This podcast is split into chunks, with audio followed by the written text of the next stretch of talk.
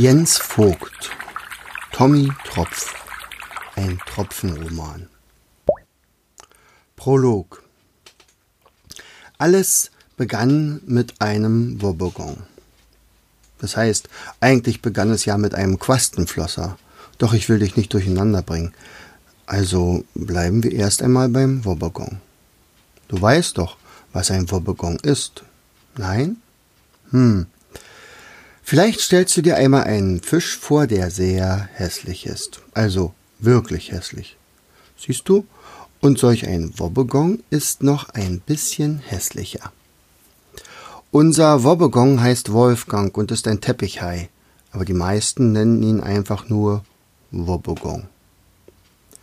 Lange Zeit litt er sehr unter seiner Hässlichkeit. Naja, verwunderlich war das eigentlich auch nicht.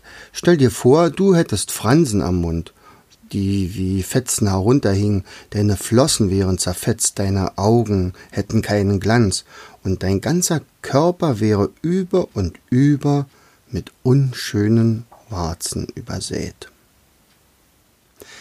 Jetzt kannst du dir vielleicht vorstellen, dass es auch gar nicht verwunderlich war, dass unser Wobbegong in seiner Kindheit lange Zeit gar nicht aufstehen wollte oder selbst in seiner Jugend am liebsten nur in seiner Höhle blieb um nicht gesehen zu werden. Das hätte er auch wirklich getan, wäre da nicht sein bester Freund der Doktorfisch gewesen und hätte unser Wobbegong nicht eines Tages eine sehr, sehr wichtige Aufgabe bekommen, doch dazu später mehr. Sein Freund war das Gegenteil des Wobbegongs, athletisch, geschmückt mit herrlichen Farben, dynamisch und ausgestattet mit einem klaren Blick. Dieser Doktorfisch hieß eigentlich mit Namen Acanthurus, doch niemand nannte ihn so. Die Bewohner des Meeres kannten ihn als Pille oder Doc. Wobbegong hatte ihm diese Namen verpasst. Pille hatte eine besondere Fähigkeit. Er konnte die besten Talente aus jemanden herauskitzeln. Unser Wobbegong hatte einige besondere Talente. Um eines beneidete ihn sogar der Doktorfisch. Oft hatte er es schon selbst versucht, aber er war immer wieder kläglich gescheitert. Wie kein anderer war Wobbegong in der Lage, sich zu verstecken. Für ihn war es ein leichtes, sich auf den Meeresboden zu legen und einfach dessen Farbe anzunehmen. Man hätte sich die Augen ausgucken können. Er war dann absolut nicht mehr vom Meeresboden zu unterscheiden. Versteckte er sich vor einem Felsen, nahm er präzise dessen genaue graue Farbe an und verschwand plötzlich vor den Augen des Doktorfisches, der jedes Mal nur staunen konnte. Scheinbar unsichtbar konnte er aus dieser Tarnposition alles in Ruhe beobachten, ohne selbst entdeckt zu werden.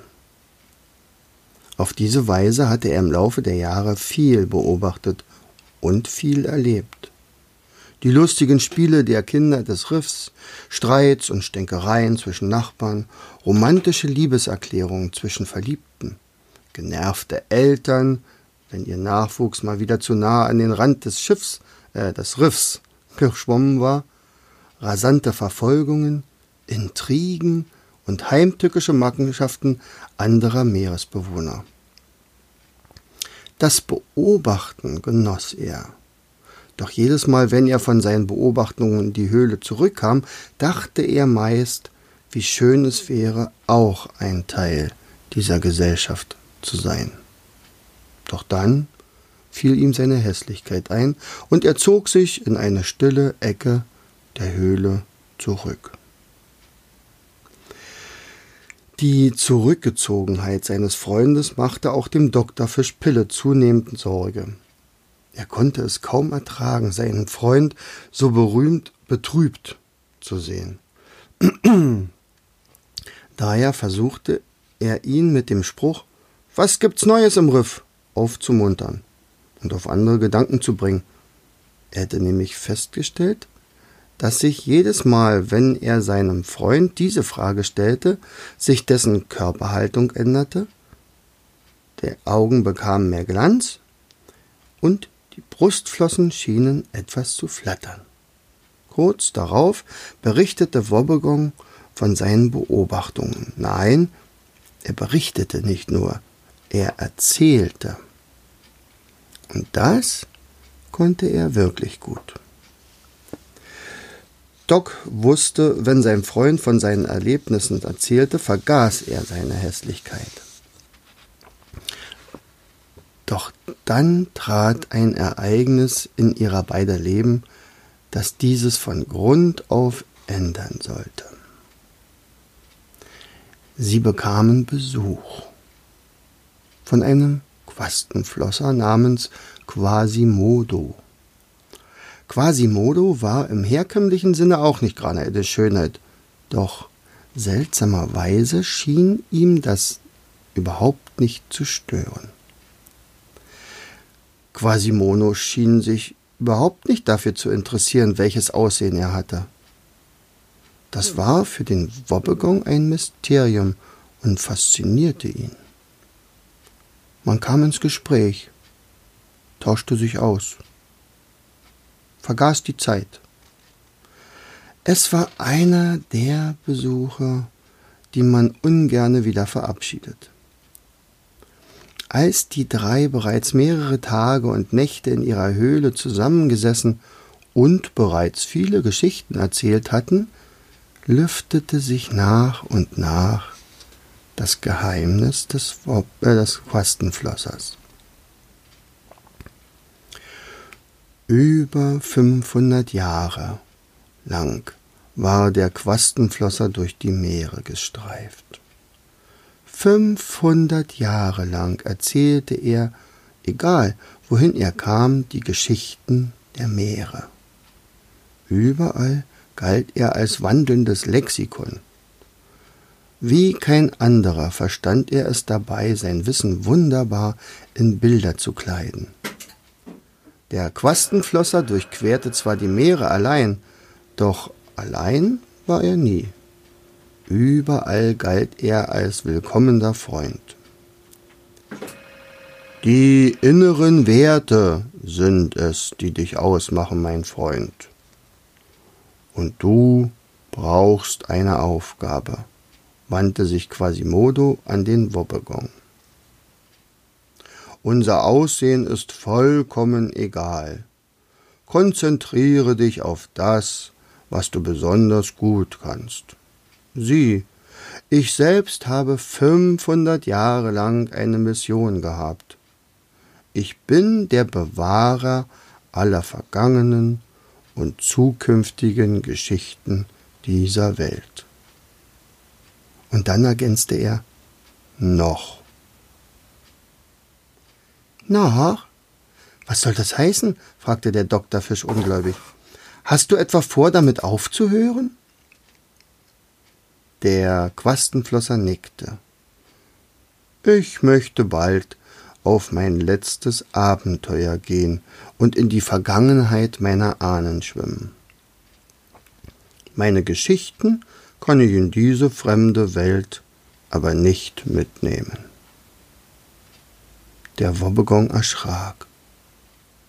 Aber was soll denn aus all den Geschichten werden?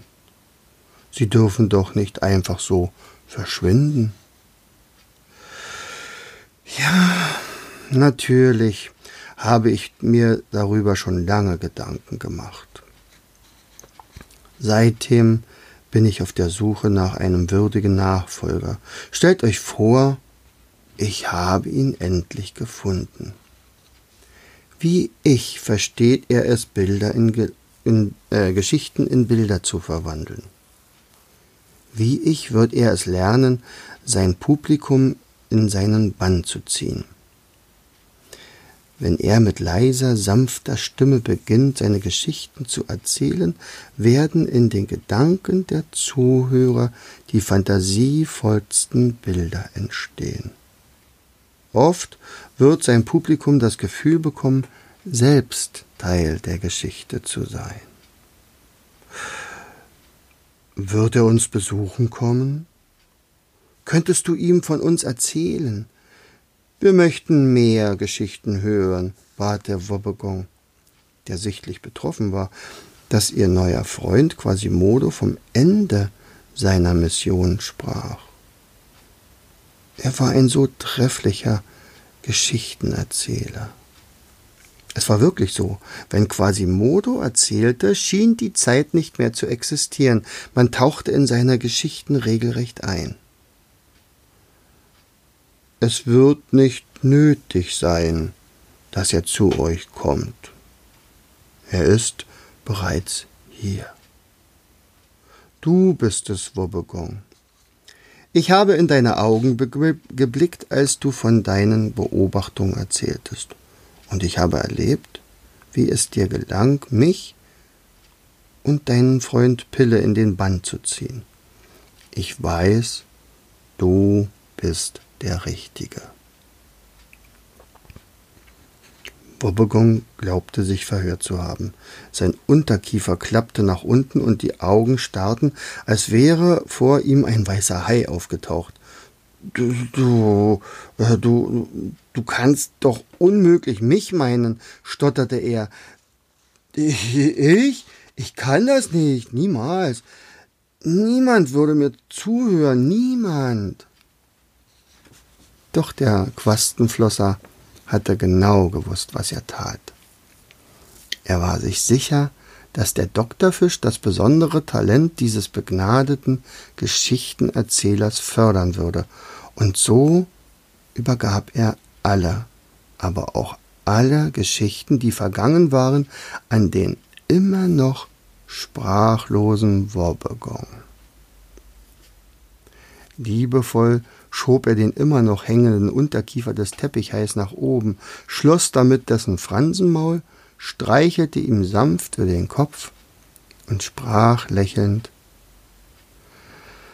Die neuen Geschichten wirst du selbst sammeln müssen, mein Lieber. Und dann entschwand der fünfhundertjährige ohne Gruß auf seinen Weg in die Vergangenheit. Das heißt, einmal hielt er noch inne, drehte sich kurz um und zwinkerte mit dem rechten Auge, was so viel heißen sollte wie Ihr schafft das.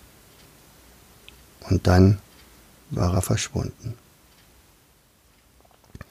Zurück blieben ein verwirrter Wobbegong und ein Doktorfisch, der über beide Backen grinste. Sein bester Freund hatte endlich eine Aufgabe. Und was für eine. Und er würde ihm dabei nach Kräften helfen. Mit ihrer Höhlenzeit war es nun vorbei, auch wenn es dem Wobbegong anfangs gar nicht passte. Sie hatten eine hohe Verantwortung übertragen bekommen. Geschichten zu sammeln war das eine, Geschichten zu erzählen etwas ganz anderes. Von nun an waren die beiden in allen Meeren unterwegs. Die Geschichten mussten erzählt werden, doch anfangs war es eine Tortur. Schüchtern und ängstlich traten sie auf, wurden ausgelacht. Auch wenn sie oft daran dachten, aufzugeben, machten sie weiter. Nach und nach wurde aus dem zaghaften, verunsicherten Wobbegong ein brillanter Geschichtenerzähler, dessen Zuhörer an seinen Lippen klebten.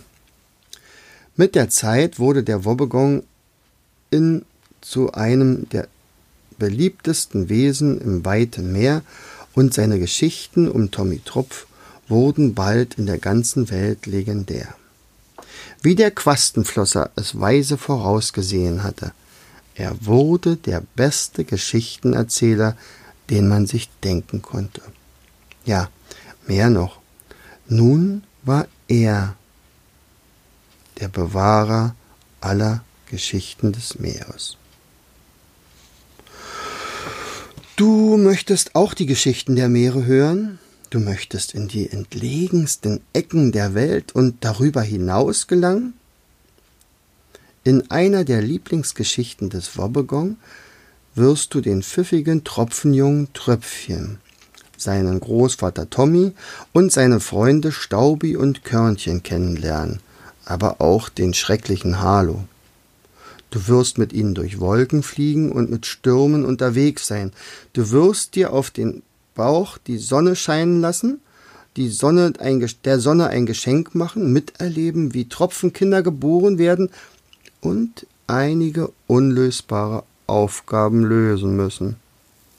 Hand aufs Herz, bist du wirklich bereit, wahrhaft unglaubliche Abenteuer zu bestehen? Bist du? Ja? Nun, dann sollten wir uns nicht aufhalten lassen. Komm doch einfach mit.